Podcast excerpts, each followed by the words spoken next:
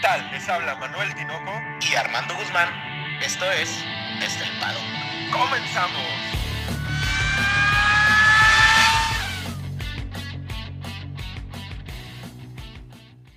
Armando, tres palabras. El gran circo. Tinoco, eh, primero yo, yo invitaría a todos a inhalar, exhalar, porque yo, yo, de veras no puedo, Tinoco, no puedo, Tinoco, estoy muy nervioso. Nerviosos estamos todos, Armando, y así nerviosos, sean todos ustedes bienvenidos a su podcast favorito de Fórmula 1 con la última previa de la temporada, de una temporada que seguramente va a pasar a formar parte de aquellas legendarias, cabrón. Y literal estamos hablando del último podcast de la temporada, Tinoco. Sí. Porque el próximo podcast que grabemos, la temporada habrá terminado. Desgraciadamente, desgraciadamente, pero ayúdame, Armando, vamos a meternos en toda esta, en este misticismo de la Fórmula 1. ¿Por qué decidimos ponerle el gran circo a este, a este último capítulo de previa de Gran Premio? Fíjate que uno escucha, ¿no? En los comentaristas, eh, los periodistas de antaño, eh, la, misma gente de, las escuderías que mencionan el gran circo, ¿no? El gran circo y siempre a la Fórmula 1 se le menciona como el gran circo. Y fíjate que e, es bien interesante ver que, fíjate que desde los 50 se le llama el gran circo, Tinoco, y era mucho porque lo comparaban con estos eventos y shows que se hacían en la antigua Roma, algo tipo como se hacían estas estos caballos, carreras de con caballos en el circo romano. Entonces, de ahí viene este, esta idea de que pues están las gradas, esta euforia de la gente, ¿no? Imagínate en aquellos años la gente al lado de la pista gritando, viendo los motores cincuenteros, Tinoco, y de ahí nace este, este nombre del gran circo que hoy todo mundo conocemos como a la máxima categoría como el gran circo, ¿no? ¿Y, y, qué circo, Tinoco, nos están ofreciendo? Porque al final el circo no es que sea chistoso, ¿no? circo es el, el espectáculo, el show, la, la, todo esto que, que embarga, ¿no? El, el, el, circo como tal. Y, y, aprovechando, aprovechando que ya estamos metidos en, este, en estos inicios de podcast con una clase de historia, se hace un sinónimo del gran circo romano donde corrían carreras de caballos que se llamaban aurigas. Entonces, estos son los próximos aurigas, los aurigas modernos, que era peligrosísimo correr eh, en, una cuadra con unos aurigas. Por eso el símil, porque estos cabrones también se están jugando la vida, a final de cuentas, hermano. Literal, Tinoco. Quizás no tengan estos picos en las ruedas como esos, ¿te acuerdas? Que tenían hay, que ponérselos a los Red Bull nomás, güey. Nada más ellos. Pero Tinoco, esos codos de, de Hamilton y Verstappen, Tinoco, sacan chispas, Tinoco. Afilados, afilados, afilados, hermano. Oye. muy buenos días, muy buenas noches, muy buenas tardes, Tinoco. Encantado de estar aquí contigo. Apenas te iba a decir que no me habías deseado ni las buenas noches, ni los buenos días, ni las buenas tardes, pero me chingaste. Vamos a continuar con nuestra lección de historia, porque ayer estaba hablando con un amigo, también es muy buen amigo tuyo, con Henry Aguilar, y me decía, oye, ¿qué es el podcast y de qué se va a tratar? Y yo, no te adelantes, lo vas a escuchar el jueves. Y, me decía, ¿van a ser como el cómo llegamos o qué? Para empezar una clase de historia, vamos a remontarnos al 74, Armando. 1974, porque es la única vez que se ha dado un evento como el que vamos a tener el domingo. Totalmente, Tinoco. Pero no, nos, no, no puedo empezar la clase, Tinoco. Sinceramente no puedo. Porque falta algo. Haz lo tuyo, Tinoco. No nos has dado la bienvenida. No, ya les di la bienvenida. No. Nerviosos y todos, sean todos ustedes bienvenidos a su ah, podcast favorito. Eh, perdón, Tinoco, son los nervios, para que vean que esto es totalmente producido en vivo. Sí, claro, claro.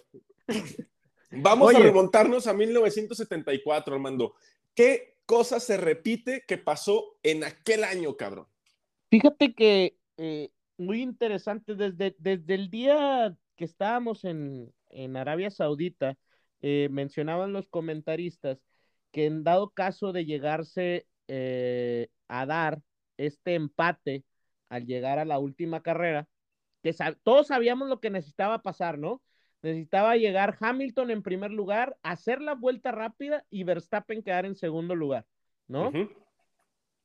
y, y, fíjate, Tinoco, que para, para ser exactos, nada más en 1974 es la única vez que se ha dado que dos competidores lleguen con la misma puntuación antes del último gran premio. Y déjame decirte algo, es muchísimo más complicado y es probable, espero que la boca se me haga chicharrón, pero es muy probable que nunca más lo volvamos a ver, Tinoco, porque en aquellos tiempos era mucho más probable porque recordemos hace tres clases o cuatro que decíamos que la puntuación era de, de menos puntos, ¿no? Hoy estás hablando de que un piloto se puede llevar 26 puntos en una carrera. Y hoy estamos viviendo, Tinoco, algo histórico, algo totalmente histórico, ¿no? Sí, es, es, es complicadísimo. De hecho, si lo hubieran eh, escrito haciendo un guion de una película dramática, no, no, o sea, no hubiera salido tan bien, porque llegamos empatados. En el 74 también llegaron empatados. Y para darles un contexto en que nos puedan ir siguiendo, en el 74 corrían personajes que ya hemos mencionado. Emerson Fittipaldi, Carlos Reutemann, que murió hace poco, Carlos Pacé, Clay Ragazzoni, Niki Lauda, James Hunt, Graham Hill, Mario Andretti, cabrón, o sea, no es, o sea, tenemos un contexto más o menos de lo que, de quién estaba corriendo, ¿no? Y qué se estaba disputando, güey. Y, fíjate, se dan un, se dan un, en un gran, en un este, una temporada importante, se dan el aniversario 25 de la Fórmula 1. Hace poco fue la 70, si no mal recuerdo, ¿no? Fue la 70 y a comparación de ahorita, creo que también era más sencillo esto, porque ahorita llegamos a 22 o 23 grandes 23. premios. 23 grandes premios y en aquel entonces eran 15 grandes premios. A lo mejor la diferencia es que imagínate, Tinoco, en ese entonces eran 30 escuderías en aquella temporada. Hoy tenemos pues nada más 10, pero pues esos, esos nombres, Tinoco, en aquel entonces, lo que era Emerson Fittipaldi, Rodman y Pasek y Ragazzoni, que esos los primeros que mencionaste, eran como los, los viejos este, zorros, ¿no? Ahí en, el, en, la temporada, y venían empujando en su primera temporada Nicky Lauda y James Hunt, que por ahí, si no han visto la película de, de Rush, pues Clyde Ragazzoni sale ahí en la película también. Sí, es, es el compañero de, de James Hunt, ¿no? De Nicky en Ferrari. De Nicky, de Nicky, perdón, de Nicky. Pero a ver, entonces los contendientes, los que llegan empatados, cabrón, los que se van a subir al ring, eran Clay, Ragazzoni y Emerson, Fittipaldi, ¿no? Ellos son los que están empatados a 52 puntos al llegar al último gran premio. Sería lo que sería Luis Hamilton y Max Verstappen. Totalmente. Y fíjate, se da en, un, en una temporada, Tinoco, donde el último gran premio era en Estados Unidos y es en una pista que se llama Watkins Glen, una pista, Tinoco, que realmente es histórica para, la, para Estados Unidos, está allá por Nueva York y es una pista que al día de hoy la NASCAR todavía corre ahí, Tinoco. Entonces, es una pista que quizás no la vemos en Fórmula 1, pero es una pista que al día de hoy sigue siendo importante dentro del automovilismo, ¿no? Hablamos de estas catedrales del automovilismo europeas pero también existen estas catedrales de automovilismo americanas. Esta es una de ellas donde, claro, la serie NASCAR es una serie que está muy centralizada en Estados Unidos, pero a final de cuentas sigue teniendo su importancia dentro del, mundo del motor y que la sigan utilizando es por algo, cabrón. Oye, Tinoco, y luego te voy a, déjame ver si puedo explicarte rápido imagínate, lo, eh, imagínate la emoción y es algo muy parecido a lo que estamos viviendo el día de hoy. Emerson, a la antepenúltima carrera llegaba con 37 puntos. Y Regazzoni con 45. Recordemos que a la primera posición le daba 9, a la segunda 6, a la tercera 4, a la cuarta 3, a la quinta 2 y a la sexta 1. Y de ahí para abajo, cero. Cero. Entonces, posterior a eso, eh, en, ese, en ese antepenúltimo, en Italia, queda segundo lugar y hay una retirada de Regazzoni, ¿no? Entonces, viene y gana Canadá, Tinoco, pero en ese queda segundo Regazzoni. Es como si lo que vimos el día de hoy el, en, en, en Arabia Saudita. se repita, Tinoco, porque Emerson Fittipaldi era el segundo lugar, queda en primero y le empata el mundial a, a, a Ragazzoni con 52-52 para llegar a Estados Unidos, ¿no? Oye, y luego, pues volvemos a, a, la misma dinámica, ¿no? Llegamos al último gran premio en el 74, empatados, el que quede arriba gana. Así de sencillo, cabrón, como en el uh -huh. barrio, mete gol, gana, güey. Pero si gol de oro. Sí, si ninguno puntuaba, podía entrar en juego Jody Scheckter, ¿no? Que necesitaba la victoria para conseguir el título. Es Así lo mismo es. que habíamos platicado. El, el principal argumento de desempate en Fórmula 1 siempre son carreras a favor. En este, en este, en este, en, ese entonces, había un tercero en discordia, pero evidentemente es nada más una posibilidad, es una mera estadística, Armando. Sí, sí, sí. Ahora, realmente, realmente fue, fue interesante que, que pues se da algo triste esa última carrera, Tinoco, y esperemos que no suceda en esta ocasión, porque realmente Regazzoni, pues le tocó una muy mala suerte de carrera, ¿no? Sí, tuvo por ahí algunos problemitas, pero adéntranos, adéntranos, déjame cerrar los ojos y empezarme a imaginar. Pues realmente es, es una carrera, Tinoco, que lamentablemente, eh, pues Ragazzoni se va hasta, hasta el fondo y termina en onceavo lugar, termina en onceavo lugar, pero aquí hay algo interesante. Eh, creo que quedando, no, no, recuerdo exactamente las vueltas, pero quedando menos de 20 vueltas, Emerson Fittipaldi estaba por ahí del séptimo lugar y pues nada más quedando, eh, eh, subiendo una posición, pues, pues ganaba, eh, ganaba el mundial, ¿no? Uh -huh. Pero logró llegar hasta la cuarta posición y eh, con eso Emerson Fittipaldi ganó su segundo campeonato, que sería el último, y ganó 55-52 aquel, aquel mundial, Tinoco. Eh, en esta carrera se da, como decías, estaba marcada por la tragedia, muere el piloto Helmut uh -huh. y por otro lado también es triste porque Ragazzoni nunca volvió a estar tan cerca del título de, de Fórmula 1, siendo superado como por, el, por Nicky Lauda, ¿no? Que ganó el campeonato en el 75 y luchó hasta el final en el 76. Incluso, incluso este Fittipaldi, Tinoco, pues realmente fue el que le dio batalla en McLaren a, a Nicky Lauda, pero realmente todos fue subcampeón, o sea, ya nunca, nunca fue eh, campeón porque vino una, una nueva generación, ¿no? Con Lauda, Hunt y todo este tipo de, de pilotos, ¿no?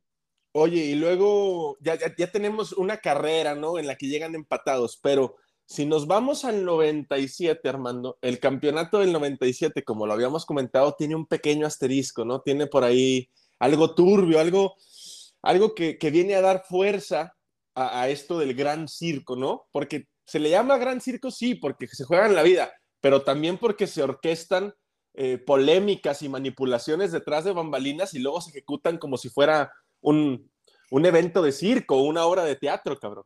Oye, Tinoco, a ver si después de estos, de estos últimos podcasts no nos dicen los profesores. ya te gustó lo de la casa ¿no? de papel, cabrón. Ya te gustó lo de la casa de papel. Oye, pero... Tinoco, pero ese, ese a, a, mí me gustaría eh, eh, entrar en polémica un poquito contigo en ese caso, porque recuerdo mucho que tú comentaste lo de los astros de. Houston. Sí, en claro. donde decía tu papá que, que, ganaron, sí, pero con un asterisco. Sí, que él le pondría un asterisco. Así es, pero ¿hasta dónde, hasta dónde realmente estos campeonatos como el de Ayrton Senna, los de Schumacher, eh, son em, eh, empañados por este tipo de acciones? Porque lo del 97, para los que no estén en contexto y a lo mejor sería bueno dedicar un podcast a eso ahora en el, en el invierno, Tinoco, pero es una, es una, eh, pues acción en la última carrera en donde Villeneuve alcanza en las últimas vueltas a Schumacher, Schumacher necesitaba ganar y sabía que necesitaba que Villeneuve o él no terminaran para llevarse el campeonato y literal decide chocarlo, Tinoco. Sí. Directamente, sin, sin temor y sin rencor, ¿no? Sí, venía Schumacher con los neumáticos destrozados, Villeneuve con una superioridad en neumáticos, más rápido que él, y a la salida de una curva eh, se ve claramente donde Schumacher tuerce el volante para impactar con Villeneuve. Esto a final de cuentas tuvo repercusiones, ¿no? Para, para, para la historia de, Schumacher, aunque ahorita no se recuerde, en la estadística figura un asterisco, güey. Es que es, eso es lo que me llama la atención, porque realmente si tú le pones Fórmula 1, campeonato 1997, güey, realmente Schumacher ni aparece, güey. Sí, claro. O sea, lo borraron, güey. Lo borraron del, o sea, por, con esa acción la FIA le dio algo interesante en el cual lo desaparecieron de la, de la, del campeonato, güey. Eso podría pasar. A ver, primera pregunta, Tinoco. Imagínate que sucede el día de mañana. ¿Crees que la FIA se atreva a hacer una acción como esa? Tendría que ser algo demasiado evidente. O sea, es que tendría que ser, si tienen oportunidad, vean el documental de Schumacher de Netflix, donde es muy evidente que va saliendo de una curva hacia derechas, ya encara la recta posterior a la curva y entrando en la recta doble el volante. O sea, ya no tenía por qué doblar el volante. Tendría que ser algo así de evidente para que a la Fórmula 1 no le quedara de otra más que sancionar como sancionó aquella manera. Además, ya hay un antecedente, güey, ya se puede apoyar en algo.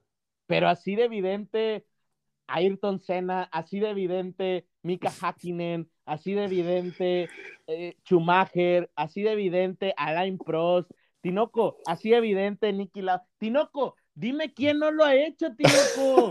dime a alguien. No, no sé, o sea, no sé, tal vez porque era, no sé, no sé. No sé si se lo, se lo atrevan a hacer a Hamilton. Probablemente sería muy complicado que lo hicieran en contra de Hamilton por lo que representa para el deporte. Si lo hace Max, lo creo más probable, güey. Mucho más probable, muchísimo más probable. Ahora, que lo haga Max Tinoco, me gustaría saber tu opinión. ¿Le va a poner un asterisco no. a su campeonato? Para, para Manuel Tinoco, no. ¿Por qué no? Porque no quiero. No, no te creas. Claro que le va a poner un asterisco. Claro que lo, le va a poner. Digo, tendría que entrar en un foro interno muy personal, Armando, en el que realmente yo estuviera convencido de que lo hizo adrede.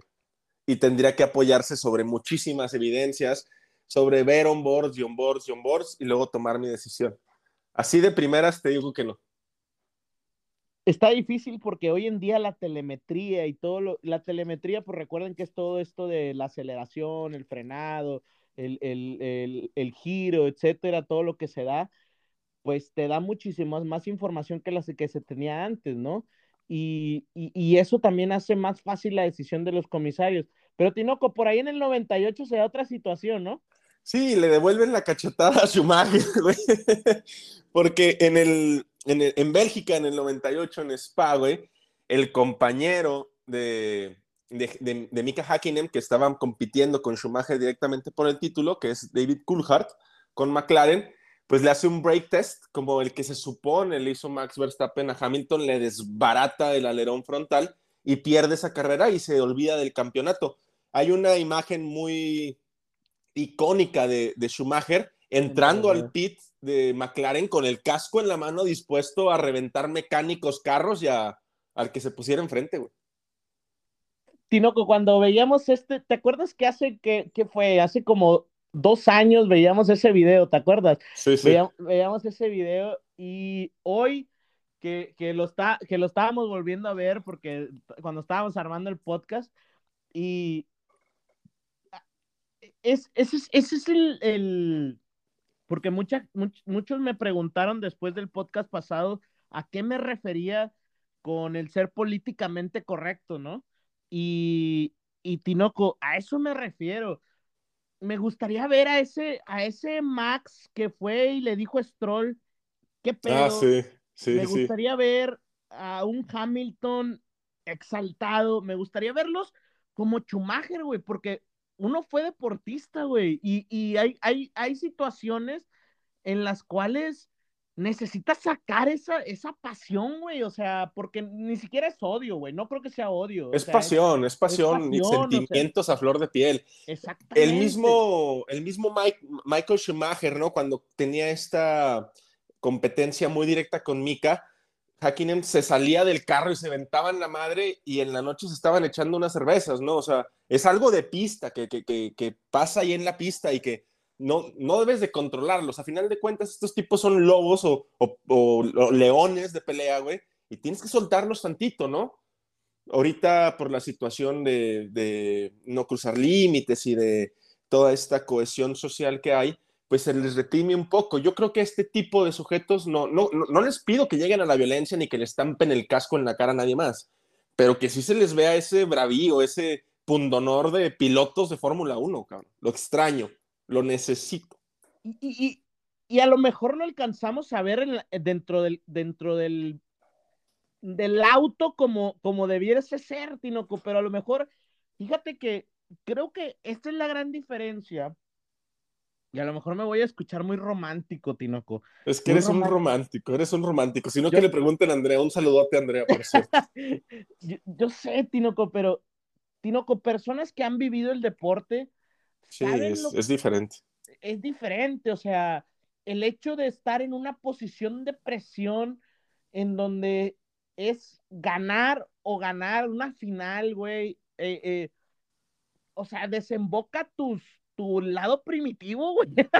Sí, claro, ¿no? O sea, tu, decisión de, de, competitividad, ¿no? Que actualmente está muy reprimido, ¿no?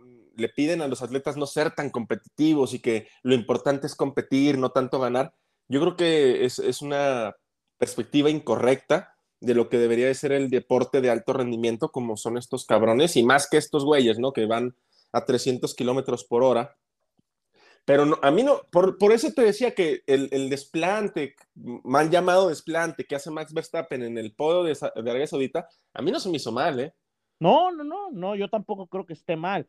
Es, que el problema es esta, y nos metemos como que a un tema medio complicado y nomás por encimita, Tinoco, pero realmente eh, creo que es, está tergiversado, creo que es la palabra, en donde, en donde se malinterpreta lo que pasa. Se malinterpreta la pasión, ajá, y, y, y, realmente esa agresividad, pues no quiere decir que sea una mala persona, güey. Todo lo que ha trabajado en su vida, Tinoco, desde Mazepin son gente de admirar, güey. Sí, o claro. Sea, o sea, desde, porque, Tinoco, por más dinero que tengas, si tú no tienes las horas de estar ahí entrenando día a día, noche a noche, no llegas, güey.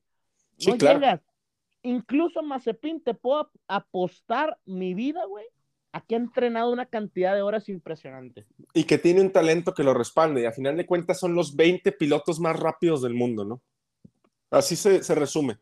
¿Cuántos pilotos hay? Estos cabrones son los 20 más rápidos. Y después de nuestra clase de historia, de, historia 101, en desde el paddock y desde nuestro muy sentido, muy sentida perspectiva social acerca del deporte mundial, vamos a entrar con la parte técnica, güey, con el circuito de jazz marina.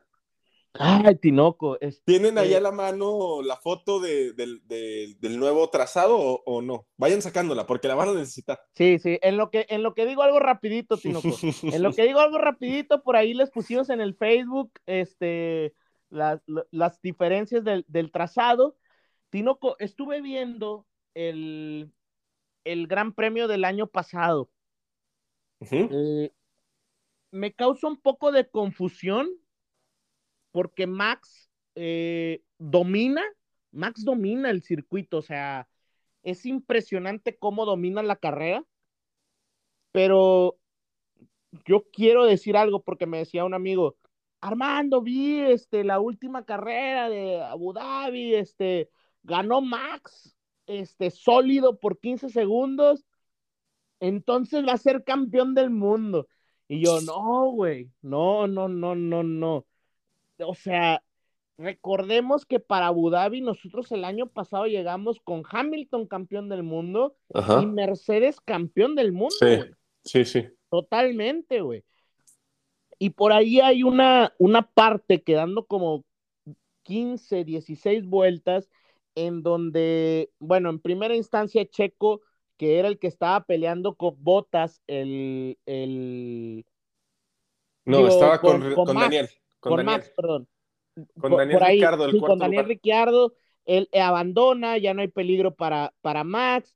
Botas eh, eh, está seguro en la segunda posición y no hay problema. Pero Hamilton, Tinoco, ahí por ahí de la vuelta, quedando como 15 vueltas, se le acerca hasta 1.3 a Botas sin ningún problema, lo domina totalmente y viene una, viene una, una dirección técnica desde, desde Mercedes en donde lo dejen segundo a Botas y Hamilton baja el ritmo y se va hasta los cuatro segundos sin ningún problema. Eso, eso también tiene mucho que ver, ¿no? O sea, Hamilton bajó el ritmo, eh, obviamente los motores eh, también tenían este problema de fiabilidad, los Mercedes Sí. en, en, en aquella temporada Sí. Y obviamente no estaban al 100%. Entonces, yo no me confiaría, eh, el 2020 puede ser muy confuso e incluso, pues con los cambios de circuito, recordemos que cambió el circuito, ¿no, Tino? Sí, hay como anotación nada más a, a tu apunte. eh, Checo había tenido dos problemas con su motor. Uno fue en, ah, en Sakir, no, en El, el otro Sakir. el otro Sakir, el- el- el exterior. Ajá, sí, sí, sí. Y entrando a Abu Dhabi, a Jazz Marina, se le truena el motor en la vuelta, creo que tres o cuatro, un motor nuevo. Había alargado desde atrás por Sí. montar un motor nuevo. Entonces yo creo que Mercedes vio eso y empezó a capar motores para protegerlos, ¿no?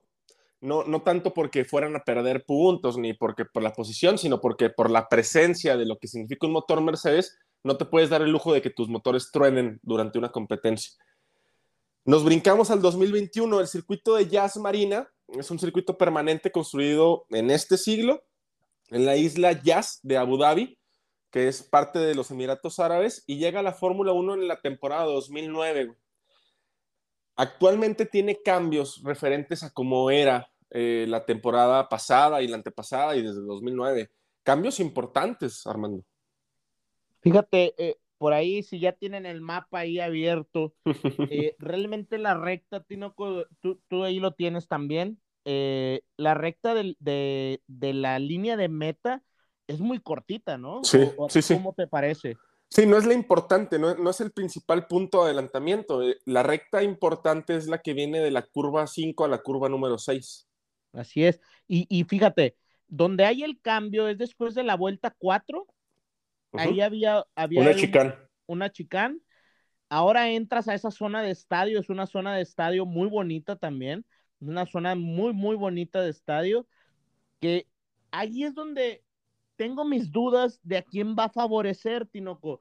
La verdad que pues ahí sí, no sé, no, no sé ahí los expertos eh, que pudieran decir, pero a mi parecer pudiera beneficiar a Red Bull. Te, te doy mi perspectiva a ver si congenias conmigo. Si tú sales de esa curva 5 a, voy a dar un número random, ¿eh? 160 kilómetros por hora y eh, a mitad de, de recta vas a 290, pero el Mercedes sale a, con 15 kilómetros menos de la curva 5, pero a mitad con la misma potencia, a mitad de recta van a la misma, creo que eso puede favorecer al Red Bull, güey, porque llegando a la curva 6 es una chicane muy Sí. pesada que creo que le puede favorecer al Red Bull, güey. No sé cómo lo veas tú. Sí, probablemente eh, eh, el- el- el- la serie de cambios que hace el circuito de Jazz Marina es precisamente por eso, ¿no? Al llegar a la curva que era la curva número 4, en la 5 y entrabas a la 6 a la recta, eh, empezaba desde cero. Entonces la potencia que pudiera brindar el motor era importantísima. Fortísima. porque ajá. era, era una largada, básicamente salías a, no sé, 50 kilómetros por hora de esa chicane y la entrega de potencia que te pudiera brindar el motor, volvemos a lo mismo, era importantísima. Creo recordar que en esa curva número 5 actual tiene un cierto peralte, güey. Tiene un, un peralte similar al de Sí. Sandboard Se me Lo cual se, lo, se lo hicieron más Sí, pronunciado. ¿eh? se lo hicieron, no sé si más pronunciado o más o menos similar, que es un penalti importante para los carros de Fórmula 1, lo cual va a permitir que la tomen muy rápido. El que la tome bien va a salir muy bien pisado, muy bien traccionado de esa curva y va a poder limitar los daños en cuanto a no tener un motor que entregue tanto la potencia como lo entrega el Mercedes de Hamilton, ¿no? Porque no lo entrega igual el Mercedes de Bottas. Ahora, la realidad, Tinoco, es que ese, ese, ese DRS, a mi gusto, es de acercamiento. Es de Sí. acercamiento, ¿no? Porque el DRS que te va a permitir Adelantar. hacer el, el adelantamiento es la segunda zona, ¿no? Sí, aunque no creas, ese DRS de esa recta enorme se puede se- bueno, es que con las nuevas reglas de la FIA que no, que no pueden salir rueda a rueda de una curva, pero no sé, tomando el DRS bien, acercándote mucho y alargando un poquito la frenada de entrada a la chicane de las 6 y las 7, podría salir delante del monoplaza que va adelante, pero ya sabemos que los actuales reglamentos de la FIA establecen pues que no pueden salir llanta con llanta, güey, de las curvas, que se me hace una reverenda pendejada, pero ya hablaremos de eso después. Ahora, fíjate que la, lo que era antes la vuelta 11, 12 y 13 era muy trabado, Tinoco. De hecho, Sí. había siempre problemas ahí en cuestión de, de, del adelantamiento, porque siempre en la vuelta 12 era donde se le metía, de hecho hubo ahí un problema con Carlos Sainz en el, el año pasado, pero ahora van a entrar a la vuelta 9 van a entrar pero enfierrados los dos, los dos y va a estar peraltada esa vuelta, Tinoco. Es una, es una perfecta U. Sí, sales de la curva 9 muy bien pisado y la verdad es que no metes, o sea, no sueltas el, el acelerador probablemente hasta la curva 12, ¿no? Que es otra curva 90 grados, güey. Entonces, vas a traer desde la 7 hasta la 12, no veo que la- los Fórmula 1 tengan que soltar el acelerador. Ay, no sé, Tinoco. Se me hace que en la vienen con DRS, ¿no? O sea, esa U de la 9.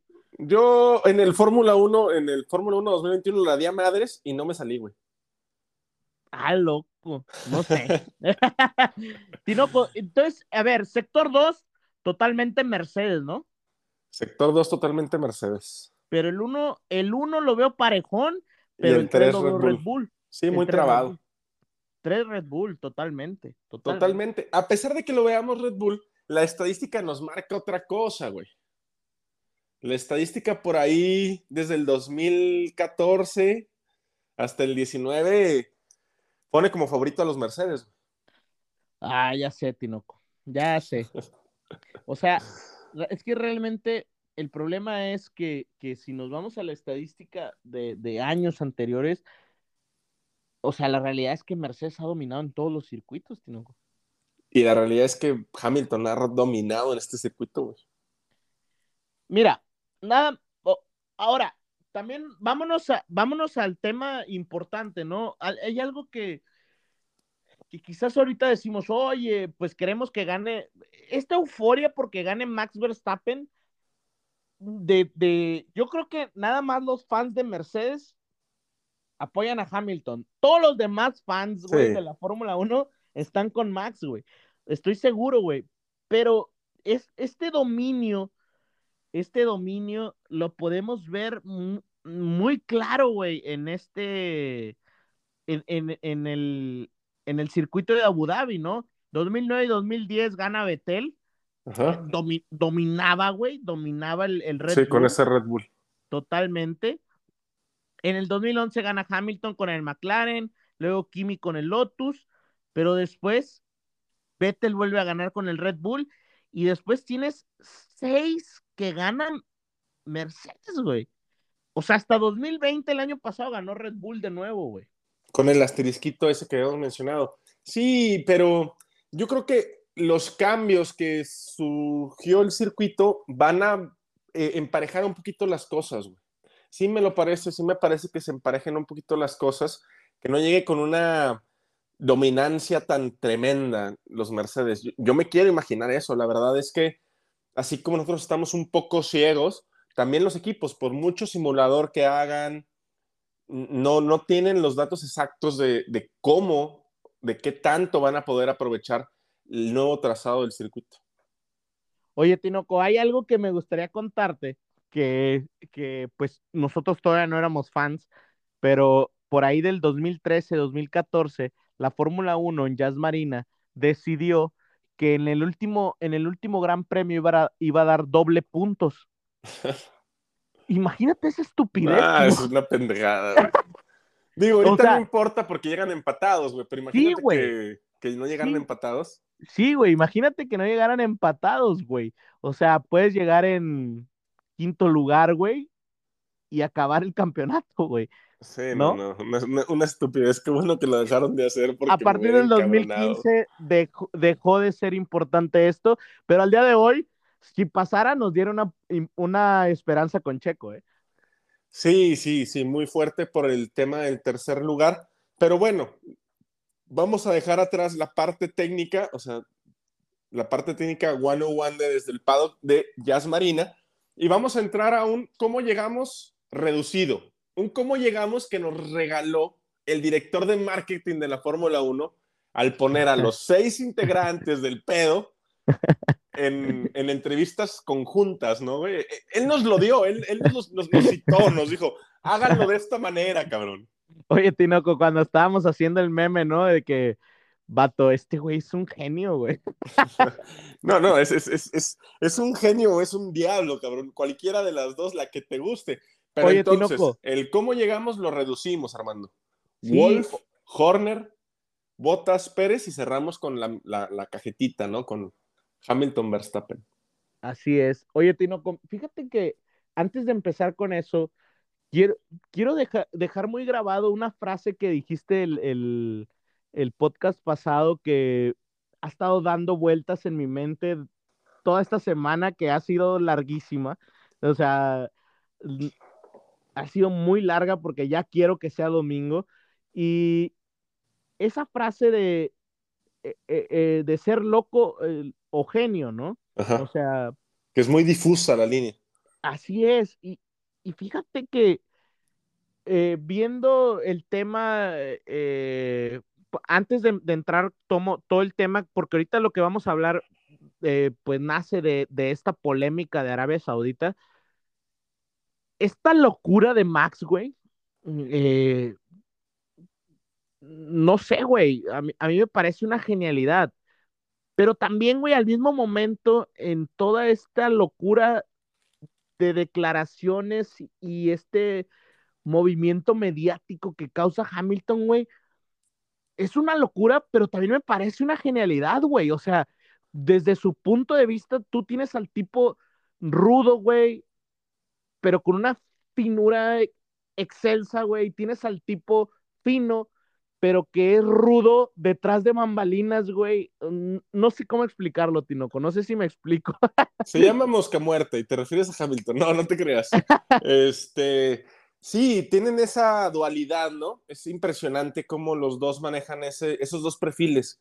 La frialdad para adelantar a un tipo a 300 kilómetros por hora y la calentura de hacer declaraciones o team radios a flor de piel con el sentimiento extasiado y rayarle la madre a alguien, ¿no? Es, es, es una dualidad complicada de encontrar en, en, algún otro deporte, la verdad es que generalmente siempre se muestra una de las dos. Me gusta la de las dos. Y yo a, a Max lo tildaría de genio, güey. La verdad es que ya, ya quitándome la careta de, de host de, desde el paddock y metiéndome en mi fuera interno de aficionado, yo a Max lo tildo de genio. ¿Y a Hamilton? De... Ah, me chingaste muy feo, güey. Te respondo al final del podcast. Vamos a entrar con Toto Wolf y te respondo al final del podcast, cabrón.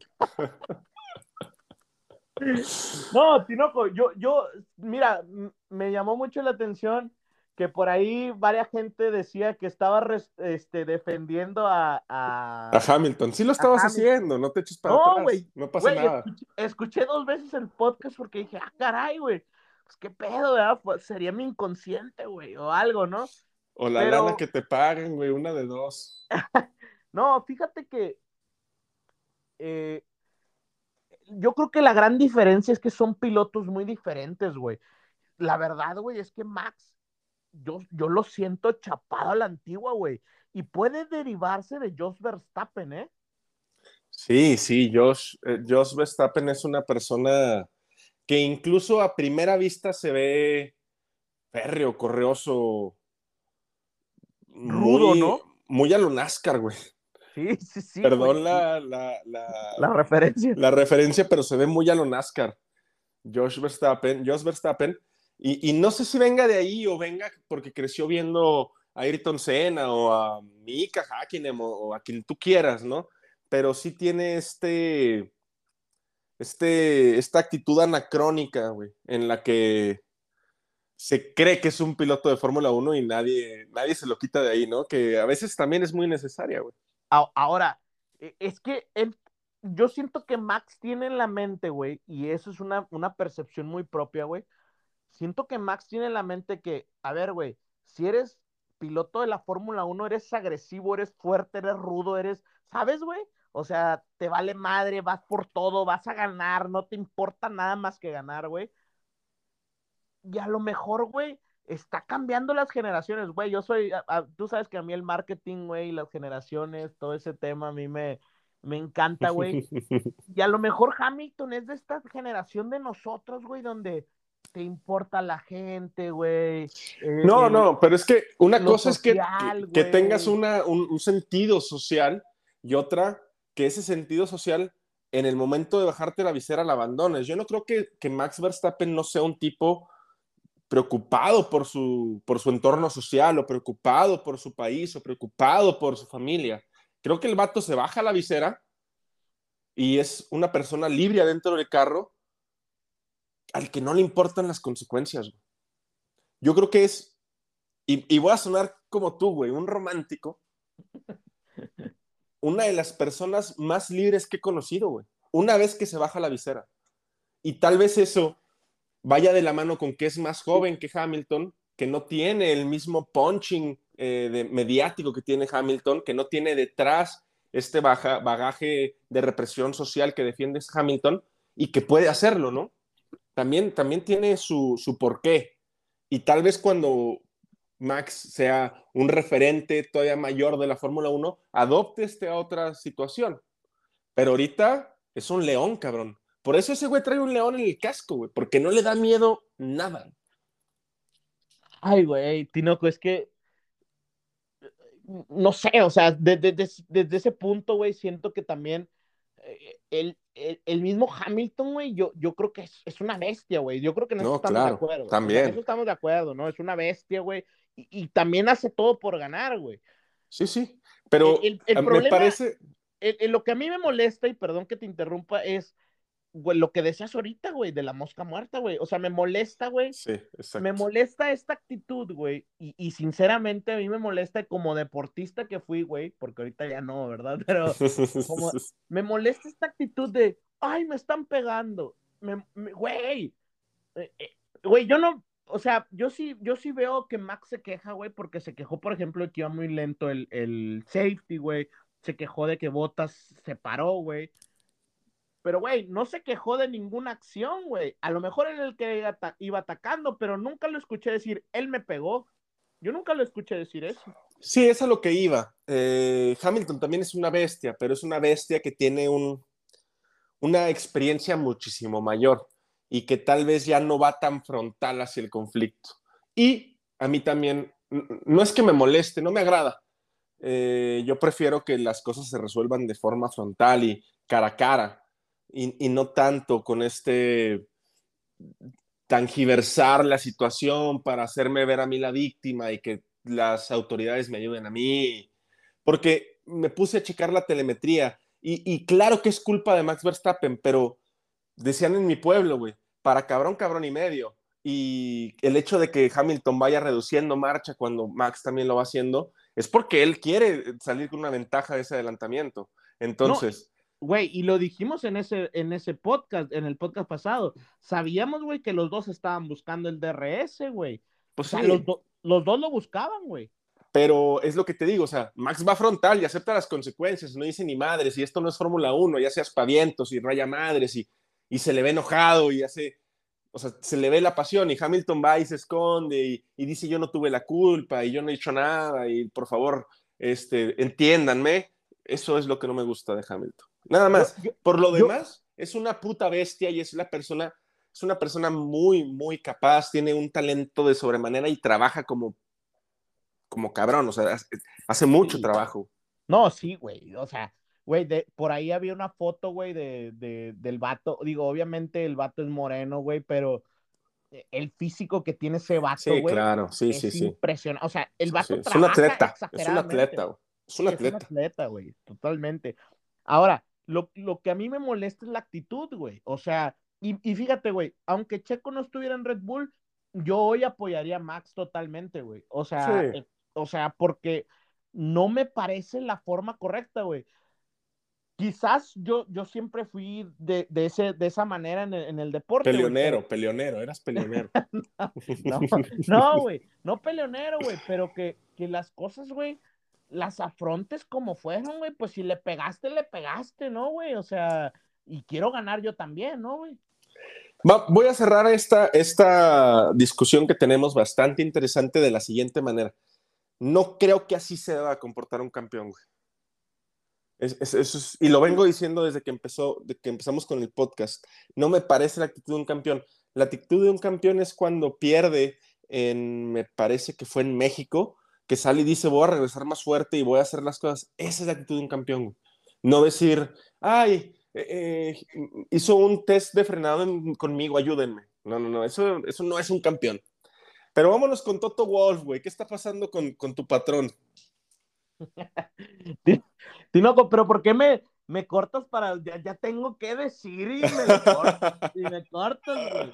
No, fíjate que Toto, güey, eh, yo, yo noto esta, esta pelea, güey, eh, hay, hay una pelea en pista, güey, pero creo que esta pelea, Christian Horner, güey, eh, eh, Lam- Lambiasi se llama la, la- el, el, el, el de el de Verstappen, no me acuerdo cómo se apellida, se llama Lambiasi, el, el- el- El ingeniero sí, el ingeniero, este, Bono, eh, Hamilton.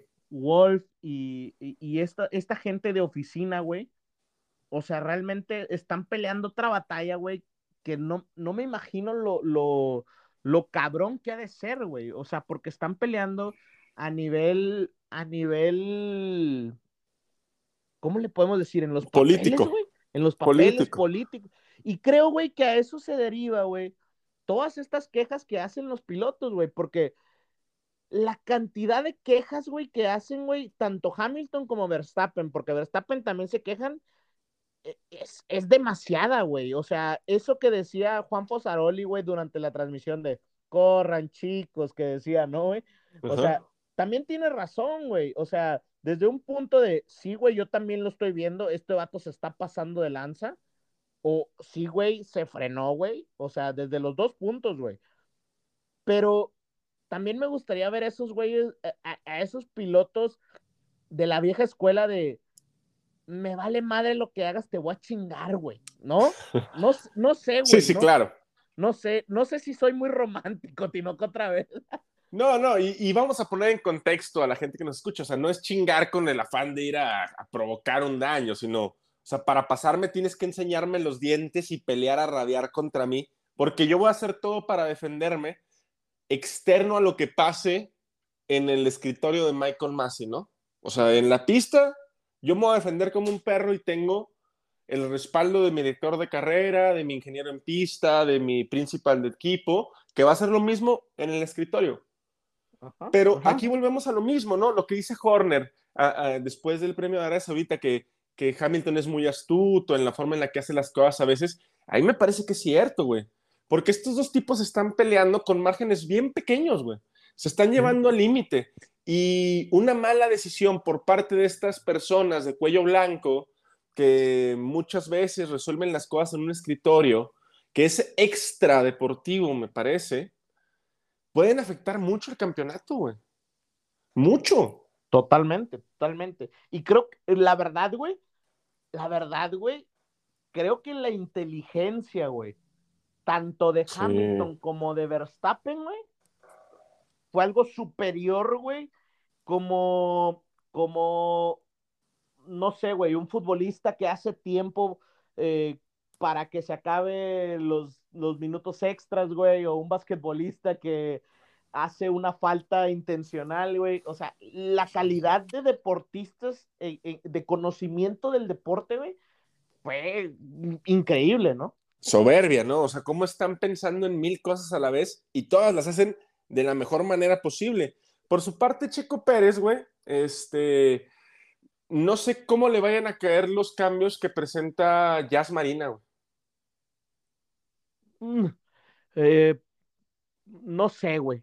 Jazz Marina siento que es un buen circuito para Checo, pero no sé qué tanto sea bueno para el Red Bull y eso me preocupa mucho más, güey. Ahora, fíjate que algo que me gustó mucho ver el día de hoy fue una nota que sacó eh, eh, una nota alemana, si no mal recuerdo, en donde decía que, que Checo Pérez ha sido el que ha estado desarrollando todos los, todo el 2022, güey. Entonces, de ahí se puede derivar mucho, güey, muchísimo, güey, exageradamente las malas actuaciones en calificación, güey. Y recuerdo mucho, güey, no sé si te, ah, eh, obviamente todos hemos escuchado a, estos este, comentaristas españoles, ¿no? En España hay muchos este, eh, comentaristas que decían, a ver, güey, es que a mí lo que me sorprende es que Checo Pérez no es un mal calificador, güey. Entonces, ¿realmente qué está pasando? Entonces, ¿hasta dónde, güey, no podía tener la puesta a punto del sábado, güey, por estar probando cosas del 2022? Ese puede ser algo, güey, que lo estaba deteniendo bien cabrón, güey. Seguramente, porque la caída en el rendimiento de Checo en las cuales eh, fue, fue abrupta, güey, fue, fue muy drástica. También ya lo hemos mencionado anteriormente, Checo está para el 2022, lo que puede hacer para que Max gane el campeonato y si hay un DNF por parte de alguno de los Mercedes, es extra. Checo está en el 2022 ya, güey. Sí, totalmente. O sea, creo que, que realmente lo trajeron a desarrollar. Sabían que tenían un carro bueno, güey. O sea, para pelear. Pero dijeron, ¿sabes qué, güey? pues Max no puede estar desarrollando porque tiene que tener el carro para el día de hoy, o sea, para hoy este circuito, güey. Pero a ver, Checo, dime qué está pasando, güey, desarrolla, y por eso veíamos cosas tan raras en las prácticas, güey. Sí, Checo estaba probando demasiadas cosas, incluso me parecía en muchas prácticas libres que Checo rodaba muchas tandas largas, recogía muchos datos de tanda larga y Max perfeccionaba mucho la, la clasificación, el ritmo una vuelta entonces, evidentemente, Max podía utilizar los datos de Checo para saber cómo gestionar neumáticos o cómo rendían los neumáticos, pero a la hora de llevar los datos de Max, pues no, no impactaban de igual manera porque el tipo de conducción es muy diferente cuando vas descargado a cuando vas cargado. Totalmente, aparte, o sea, si nos ponemos a pensar y nomás para cortar rápido, porque realmente hay que ser honestos, sino que Checo ahorita pasa a un segundo plano. A un segundo término, pero la realidad es que todos los problemas que vimos con Checo fue con la, con la llanta roja, güey. Sí, sí, sí. Pero bueno, vamos a meternos con Verstappen. Ha dado ciertas declaraciones eh, esta semana después del Gran Premio de, de, Abu Dhabi. Algunas que parecen contrarias, güey, o sea, que son contraindicadas, ¿no? Primero se baja y dice que eh, que, este Hamilton tenía un muy buen ritmo de carrera como en Brasil y que frenó tarde y que se desconectó un poco. Y luego en otra declaración dice que esto no es Fórmula 1, que los dejen correr, que, que por eso se baja del podio. No veo a Max desconectado, pero sí lo veo tal vez un poco... Se quiere desdecir un poco de lo que pasó en Arabia Saudita y no creo que sea la mejor forma de afrontarlo. Pero eh, es que aquí, aquí hay un detalle. A mí me causa un poco de conflicto lo que están diciendo todos los, los, los medios, güey. No todos, no, todos, pero ya sé lo que vas. No, o sea, qué difícil, güey, como piloto, güey, esta perspectiva entre el aficionado y el comentarista, güey, ¿sabes? O sea, porque porque si el comentarista está diciendo, no, güey, Max Verstappen me decepcionó, güey. Oh, Como lobato, ¿no? Ajá, sí, sí, sí. Yo creo que es, a ver, a ver, sinceramente, Tinoco, ¿Verstappen te decepcionó a, a ti, o sea, como aficionado? No. ¿Por qué no, güey? O sea. No, a mí no. Eh, creo que tanto Max como Hamilton cometieron errores y creo entender por qué cometieron esos errores. Me decepcionó la gerencia de la Fórmula 1, güey. Me parece que la gerencia de la Fórmula 1 se fue, se vio Rebasada. sobrepasada, güey. Ajá. Y que no, no, no pudieron, no pudieron dilucidar qué, qué era lo mejor que hacer. Evidentemente ahorita para ti, para mí, para Lobato y para el Juan Fosaroli y para quien tú quieras es, es muy fácil a toro pasado de tomar una decisión, pero ahí con la presión encima eh, ha de ser muy complicado. Los dos cometieron errores mu- muy drásticos. Yo creo que es el fin de semana en donde más se han cometido errores por parte de ellos dos, pero entiendo por qué es, güey. O creo Totalmente. entender por qué es. a, a eso, a eso iba, güey. O sea, yo, yo Armando, güey, no, a mí no me decepcionó ninguno de los dos. No, O a mí tampoco. A mí se me hizo que los dos hicieron lo que tenían que hacer. Y- eso, eso es algo, si no, como me voy a ir mucho más romántico, pero es algo que pasa en la vida diaria. Sí, claro. en la vida diaria tú tienes que hacer lo que tienes que hacer. Es lo que es, dijo Max, y así es. En la vida diaria tú tienes que levantarte todos los días a trabajar, porque así es la vida. Y haces lo posible por ganar dinero. Y haces lo posible por ganar, y haces lo posible por ser el mejor. Ese es, la- ese es el chip de estas personas. No También son en- malas personas, ni malos competidores. No, no, no. Y también hay que entender eh, la perspectiva por parte de estos líderes de opinión, que son los comentaristas de Fórmula 1, que, que- que evidentemente ni tú ni yo vamos a decir que no saben nada y que están, son tendenciosos, pero cuando la gente recurre a ellos en busca de respuestas, pues tienen que darlas, güey. Tienen que dar una respuesta. Y generalmente esas respuestas van a ir encaminadas en culpar a alguien, porque no pueden no culpar a nadie o culpar a los dos. Esto a final de cuentas es una opinión tuya y mía. Yo creo que es culpa de los dos, pero para Lobato es culpa de Max y para Juan Fosaroli fue culpa de Hamilton y para todos los que sean fanáticos de Max fue culpa de Hamilton y para todos los fanáticos de Hamilton fue culpa de Max. Eso también es bonito, no estar de acuerdo en algo es, es una, una señal de crecimiento, de que puedes defender una postura y, y recibir críticas acerca de la tuya y tienes que defenderlas. El problema es que todos queremos estar en la misma sintonía y, y pues no se puede, cabrón. No, y, la, y, la, y al final habrá diferentes opiniones. O sea, eso, obviamente nos ponemos esta camiseta porque nos la ponemos de, de defender a uno u otro, pero, pero siempre yo creo que dando una opinión y respetando la crítica, yo creo que eso es, eso es lo más importante, ¿no? Sí, claro. También, otra situación es,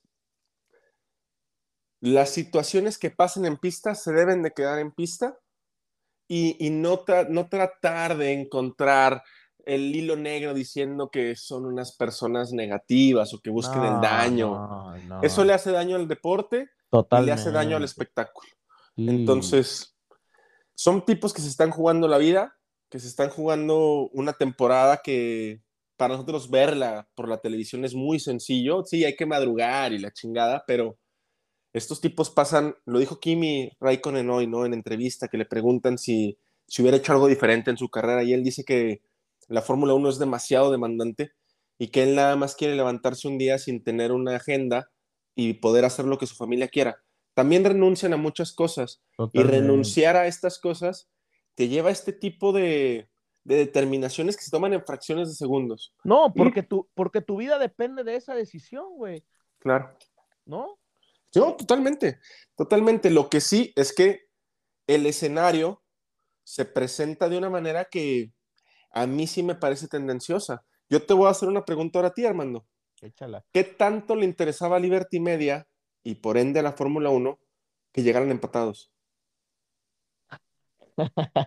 No, pues obviamente, o- obviamente yo creo que, mira, Tinoco, yo creo que uno como aficionado, porque realmente yo creo que la única manera en que no quisiéramos que llegaran empatados es que Checo fuera sido uno de ellos. La realidad, güey. O sea, hay que ser honestos, ¿no? O Sí, claro. La realidad, o sea, esa es la única forma que quisiéramos. déjame complementar, Armando. Ajá. ¿Qué tan fortuito o qué tan sintético fue que llegaron empatados? No, Tinoco, es, es algo que Liberty Media no lo vio ¿Qué venir. crees? ¿Qué crees No, tú? ¿Qué no, crees tú? Desde mi punto de vista, Liberty Media no lo vio venir y es un regalo del cielo. Totalmente sea- fortuito. No, no hubo hilos detrás No, que maquilaran no. que llegaran empatados. no. Nada. Y fíjate, Tinoco, que me voy, me, me voy a meter una polémica que quizás te va a enojar bastante. Todo lo que dices me enoja. No, no, pero fíjate que ya pensando en frío después, porque el domingo creo que mucho del podcast pues fue en caliente, ¿no? O sea, Y defendiste mucho a Hamilton, pero sí. darle. No, la verdad es que no, escúchalo otra vez. Ya lo escuché, Armando, ya lo escuché y me decepcioné no. terriblemente. Por ahí un saludo a toda la gente que dijo que defendía a Hamilton. Escuchen de nuevo el podcast, también estaban calientes. Oye, Tinoco, te voy a decir algo y, y espero que, que, que antes de que te enojes conmigo lo pienses. Pero creo que Masi tomó una buena decisión al negociar. No, no, Armando, no, no, no, no, puedo creer, no puedo creer que me estés diciendo esto. Es que, Tinoco, te- déjame, te voy a dar mi, mi opinión, ¿no? O sea, fíjate que algo que, que mencionaban en, en- mencionaba Diego Mejía, este, yo ya sabes que lo sigo Sí, sí. bastante. eh, él mencionaba que, que, que gracias a Dios nos, la Fórmula 1 hoy nos da estos, estos audios, ¿no? O sea, antes quizás No había. No había, güey. Y creo que no deben dejar de hacerlo. Ojalá no lo, no, no lo dejen de hacer, o sea, porque creo que hace una apertura, un conocimiento a todos muy, muy padre y, y arma un marketing hermoso, un marketing puro del evento. O sea, no, no necesitan nada más que los actores, ¿no? Y a lo que voy yo es que esta oferta, yo no creo que, eh, de hecho en una declaración más decía que no era la primera vez que sucedía, que se ha hecho durante toda la vida. Y por ahí me puse a investigar, Tinoco. Realmente Masi duró mucho con este, este personaje que ahorita se me fue el nombre, güey. Sí, el que murió en Ujú. 2018, ¿no? En 19, si no en mal 19, recuerdo. sí, en 19. Ajá, es este, ay, eh, ah, Whit- Whit- Whitney, ay, se me fue el No nombre. recuerdo, pero el Ah, director Charlie de carrera Whiting. antes. Charlie, Charlie. Whitten. Ajá, Whitten. y realmente él, él trabajó muchísimo tiempo a su lado, que era el que era el, el director de carrera, ¿no? Este, que duró desde los años 80, si no mal recuerdo, siendo el, el director de carrera. Y realmente Masi sí tiene la experiencia, o sea, por más que nos quejemos, yo creo que sí tomaron malas decisiones, o sea, yo sí creo que Masi se ha equivocado mucho y, y lo dije el podcast pasado, creo que el punto de inflexión fue Silverstone. Silverstone. Fue Silverstone. Ese fue el punto de inflexión. Pero esta negociación, Tinoco, salvó el campeonato. O sea, salvó esta emoción tanto para las escuderías como para nosotros. Creo que esa es la gran diferencia entre ser, eh, eh, que, que al final un juez sí establece las leyes, pero al final hay un jurado, ¿no? Entonces, ahí creo que es ese, ese, esa delgada línea también, ¿no? No sé hasta dónde, hasta dónde esté correcto yo, pero ya pensándolo en frío, creo que la, la decisión del el negociar fue correcta. Bueno, a ver, vamos a empezar. Pásame mis guantes, Alicia, por favor. ¿Qué le están dando de tomar Armando? Este. Yo no creo que haya sido la correcta y nunca me voy a retractar de esto, salvo que lo tenga enfrente y me dé un autógrafo y, y me diga que puedo ser su asistente. Siempre creí en usted, señor Masi. Siempre creí en usted, señor Masi. Hágame su asistente y todo se va a quedar en el olvido. Nada más te voy a poner un parámetro. Masi tiene un bagaje importante, ¿no? Fue director de carrera de Fórmula 3 británica, Fórmula 3 italiana, fue el director de carrera de Fórmula 2 hasta la muerte del antiguo director de carrera de Fórmula 1. No creo que no tenga eh, las herramientas técnicas ni sociales ni de presión para solventarlo. No me parece, o sea, no, no, no dudo de él. Nada más una cosa me tiene muy nervioso, Armando. Retomando el nervio que tenías al principio del podcast, que seguramente lo que te estén sirviendo, sea lo que sea, te lo ha quitado. Nos enfrentamos a la carrera que seguramente va a ser la más vista en los últimos cinco años. No, más, güey. Más, güey. Yo no, me yo no me quiero ir tan, tan atrás. Pero en los últimos al menos cinco años no ha habido una carrera que se vaya a sintonizar tanto como la que va a pasar el domingo. Porque me he encontrado a mucha gente que no le gusta la Fórmula 1, que está enterada de cómo llegan a la última carrera. Sí, sí, sí, es como la final de la Champions, güey. Te voy, a, te voy a escuchar el jueves y dime y me mandan mensajes y me marcan y me encanta que lo hagan, no, no, no lo dejen de hacer, no es una reprimenda. Pero nos enfrentamos a la carrera que se va a ver más en los últimos, para mí, cinco años. Y me preocupa mucho las decisiones que se puedan tomar, como tú decías, en un escritorio. Porque o a toda esa gente que está captando la Fórmula 1, la, la, ganchas y la dejas, o todo lo que habías ganado se va al carajo. Es que no sé, Tino, o sea, a lo mejor me voy a escuchar otra vez súper romántico, pero... Ya tráeme unas pinches flores, cabrón, ya, güey, ya. pero es que la Fórmula 1 va más allá de eso y lo escribía esta semana, ¿no? La, la Fórmula 1 te das cuenta que no solo son los motores, la tecnología. no, no, no, O sea, al final es el gran circo. O sea, volvemos al, al, al, al nombre, ¿no? Que le pusimos hoy al podcast. Es el gran circo y, y el circo involucra, pues, todo esto. Y, y, y a lo que voy con Masi y, y por qué digo que, que creo que fue lo correcto era porque estuvieran en bandera roja, ¿eh? O sea, porque en bandera verde simplemente Max hubiera tenido que retroceder, güey. Y nadie hubiera dicho nada. El problema fue que estaban en bandera roja y había una, una relanzada.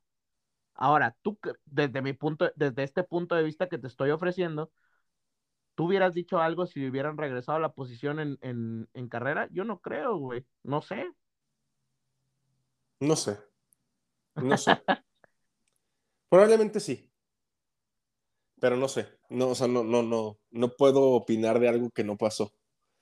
Vamos a, vamos a ver que, cómo lo soluciona más. Y la situación ahorita con la Fórmula 1 está color de hormiga, güey. Y la realidad es que me espero un fin de semana a partir de mañana. No va a ser estresante, Armando. Va a ser como cuando estás muy cansado y te duermes esos 10 minutos en los que tardas en dormir y tener un sueño placentero, así va a ser. Y ese sueño placentero va a ser que Max Verstappen es campeón del mundo. Yo no sé, yo no sé cómo van a actuar Red Bull y Mercedes en las prácticas libres, Tinoco. Seguramente como, como si fueran un, un mago, un brujo, un hechicero, escondiéndose. Claro que lo sabes, Armando. No nos mientas, por favor. Viejo brujo, viejo brujo. Tinoco, me gustaría, me gustaría ponerte en jaque de nuevo. No, pues para hacerlo de nuevo, primero lo tienes que hacer una vez. Pues ya te, dije que qué pensabas de Hamilton, pero los está evadiendo. ya lo contesté de forma sutil. pero me gustaría saber, Tinoco, desde tu punto de vista crítico, ¿quién se lleva el mundial? Max Verstappen.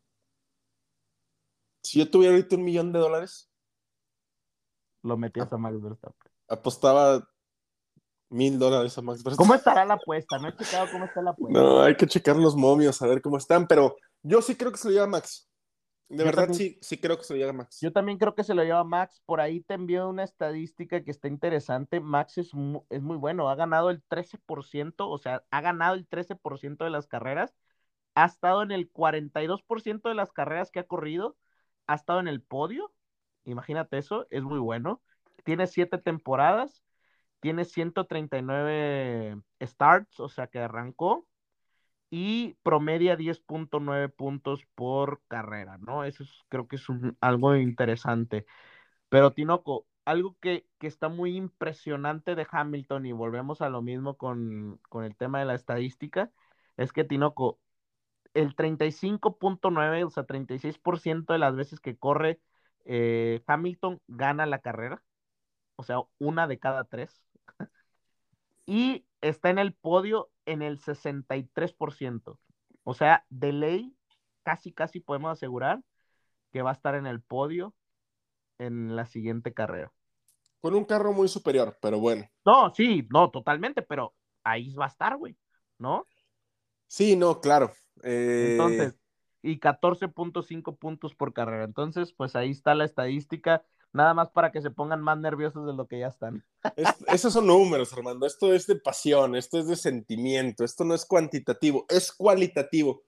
Antes de, de cerrar el podcast, les queremos dar a todos ustedes muchas gracias por escucharnos y acompañarnos en esta temporada. Es el último podcast de una previa de un gran premio y no tienen una idea de cómo nos sentimos felices de poder compartirlo con ustedes. Desde, de parte mía, de parte de Armando y todo el equipo, de parte de Alicia, que hace posible desde el paddock. Muchas gracias, de verdad.